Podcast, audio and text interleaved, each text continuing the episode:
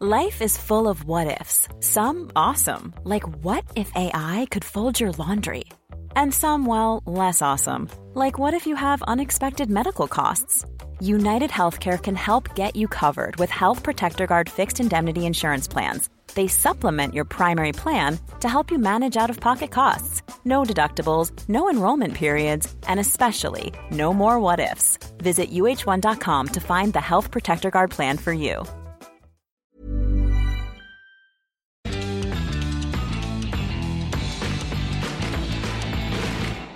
Bienvenidos a Sin Comentarios, un proyecto que es parte del Informador, el Informador. Ay, bien. El Informador, diario independiente aquí en Jalisco, un, un periódico con 106 años de antigüedad que está diciendo, va, hagan cosas novedosas, muchachos. Entonces, yo soy Fernanda Dudet y recuerden que de lunes a viernes repasamos por encimita las noticias del día aquí en el podcast. Martes tenemos un episodio dedicado con Eduardo Flores y martes y jueves a las 8 de la noche salimos en YouTube con, em, con un resumen más humorístico de lo que pasó en la semana. En fin, se enteraron de la última movida en el, en el ámbito de la salud en México. Resulta que el Senado aprobó una reforma para centralizar todos, absolutamente todos los recursos del país, bueno, de casi todo el país, bajo el IMSS Bienestar. Nada menos que 330 mil millones estarían bajo la dirección de la federación. O sea, esta reforma establece que los estados, los 23 estados que se adhirieron, deben entregar a la federación los recursos correspondientes al Fondo de Aportaciones para Servicio de Salud. O sea, vamos a centralizar los recursos en un país de por sí ya demasiado centralizado. Y no crean que todos los estados están de acuerdo con esto. No, no, no, no, no. Esta movida, repito, aplica solamente para los 23 que firmaron el convenio y Jalisco específicamente, Enrique Alfaro dijo, no, ni madres, yo no le entro. Ahora, hay muchas preguntas, pero para mí la pregunta del millón es, con tantos recursos en manos de un solo jugador, al que por cierto no le gusta que le cuestionen, ¿quién va a auditar? ¿Quién va a fiscalizar y quién va a supervisar la ejecución de este mega presupuesto? ¿Cómo podemos estar seguros de que los servicios se prestarán adecuadamente?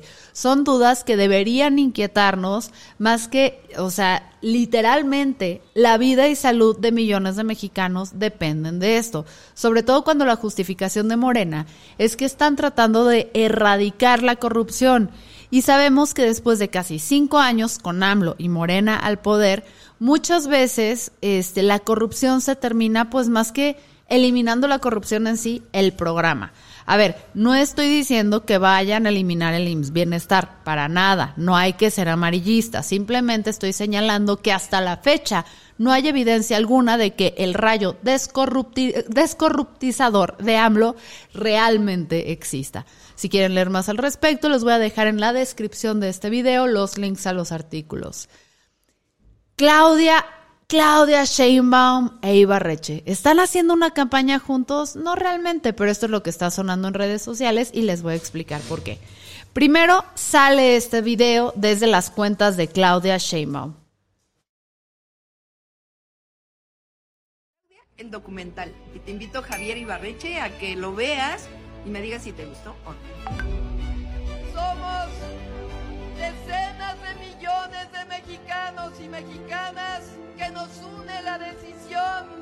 Construir un país más justo, el anhelo de que un México mejor es posible. No hay marcha atrás, vamos a hacer historia. Entonces, sale este video. Ajá. Y la gente dice, pues, ¿qué onda? ¿Qué onda, brother? O sea, ¿qué sucedió? Y luego Ibarreche contesta con esto. Me acabo de enterar que se me quiso involucrar de algún modo con la política mexicana a través de un video que Dios bendito ya bajaron. Hoy sale Claudia en documental y te invito Javier Ibarreche a que lo veas y me digas si te gustó o no. Quiero aprovechar esta oportunidad para, uno, decirles que no voy a responder esa mamá. Y dos, sepan que si en algún momento ven un video que tiene que ver con política. Y conmigo, ese video no lo hice yo, no lo autoricé yo. En este canal no se habla, ni se ha hablado, ni se hablará jamás de nada que tenga que ver con política. Ni de un partido, ni del otro, ni a favor, ni en contra de ni ver. Lo que sea que ocurra en el mundo de la política durante el 2024, yo no voy a opinar una chingada. Que soy bastante ignorante, hay un que no sé, pero no soy pendejo para andar opinando a pesar de no saber. Me acabo de enterar. Ok, entonces, ¿qué pasa otra vez? O sea, ya que sale toda esta dinámica, pues salió mucha gente a tirarle muy duro a Ibarreche, pero muy duro, diciendo, ¿cómo? Yo no sabía que era político, yo pensaba que era más de derecha, se tiene que manifestar, estamos en épocas de elecciones, tiene que opinar, y yo les digo, no, ni madres. No tiene que opinar y hay varios motivos por los cuales no debe hacerlo. Lo primero es que, tal como él lo dice, es un creador de contenidos que sí tiene muchísimo poder, tiene eh, muchísima convocatoria, tiene millones de seguidores, pero jamás, jamás, jamás ha sido su tema la política. Esto no quiere decir que sea apolítico. Todos somos seres políticos. Simplemente que la política no es parte de su universo Marvel. Porque realmente otro motivo es que él no tiene responsabilidad con su audiencia de comunicar lo que ellos quieran. Él tiene responsabilidades de otro tipo y de hablar de las cosas que le competen y los motivos por los cuales ya le siguen. La política, repito, no es uno de ellos. ¿Y por qué otra cosa que la gente no ha considerado es que voltean y dicen, se tiene que manifestar, tiene que hablar? No tienen idea de cómo funciona el mundo de los creadores.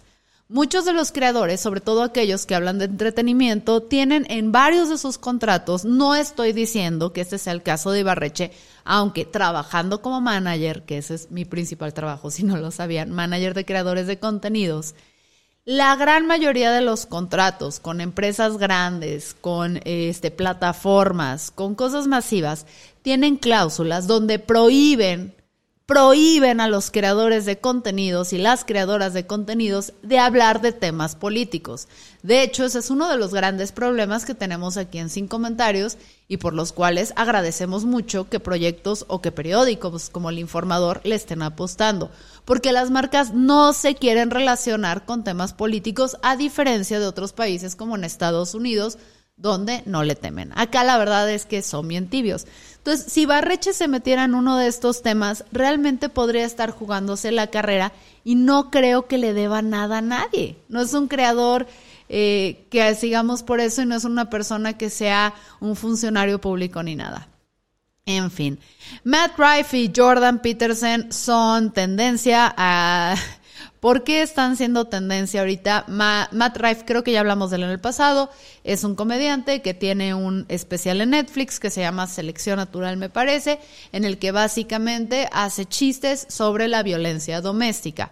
Estos chistes no han sido muy bien recibidos en, en las plataformas. Bueno, en un lado sí, en un universo de Internet sí, en el otro universo de Internet no, porque dicen, brother, tu audiencia es principalmente femenina, ¿cómo te estás burlando o te estás como que haciendo chistes de algo que es muy grave para ellos? A lo que él volteó y dijo, si te ofendida, clic acá, dabas clic y te mandaba a un sitio web de cascos para gente con, este, no, o sea, con situaciones especiales, ¿saben? Se me olvidó ahorita la palabra. Entonces, fue con Jordan Peterson a una entrevista que Jordan Peterson es como este autor intelectual. Hablamos del ayer, hablamos del ayer, pueden irse al episodio de ayer, que es un profesor que básicamente le habla a los inceles y le habla a muchos hombres heterosis para decirles, pobrecitos, pobrecitos, sigamos con estos temas este, conservadores de derecha.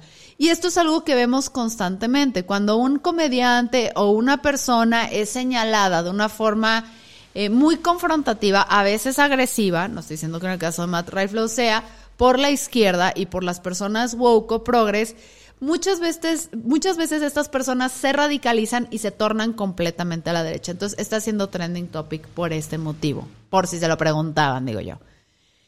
Por último, tapatíos no pueden comprar la canasta básica. Según el Coneval, el 24.6 de la gente en Jalisco no gana lo suficiente como para comprar una canasta básica. Básicamente somos el séptimo estado en el país con mayor población que ingresa menos de lo necesario para poder obtener estas cosas. Chiapas, Chiapas, tiene el mayor porcentaje de personas en pobreza laboral, con un 65.9%, y quien está con mejores circunstancias para sus habitantes es nada más y nada menos que... ¡Ah! Cerré la nota del informador, la debería tener aquí abierta. Nada más y nada menos que Baja... No es cierto. Baja California. Ciudad Juárez también le está yendo bien. Eh, eh, eh, eh, perdón, pero aquí perdí, la nota rápidamente. Ay, Dios mío, qué desmadre. Sí, Baja California tiene el más bajo con 17.4. Entonces, eh, si quieren saber más al respecto, si quieren ver cómo está su estado, pasen al informador para que se, se informen, vean qué tan graves están las cosas y sepan qué exigirles a sus candidatos en las próximas elecciones. Yo soy Fernanda Dudet, este fue un Sin Comentarios Express.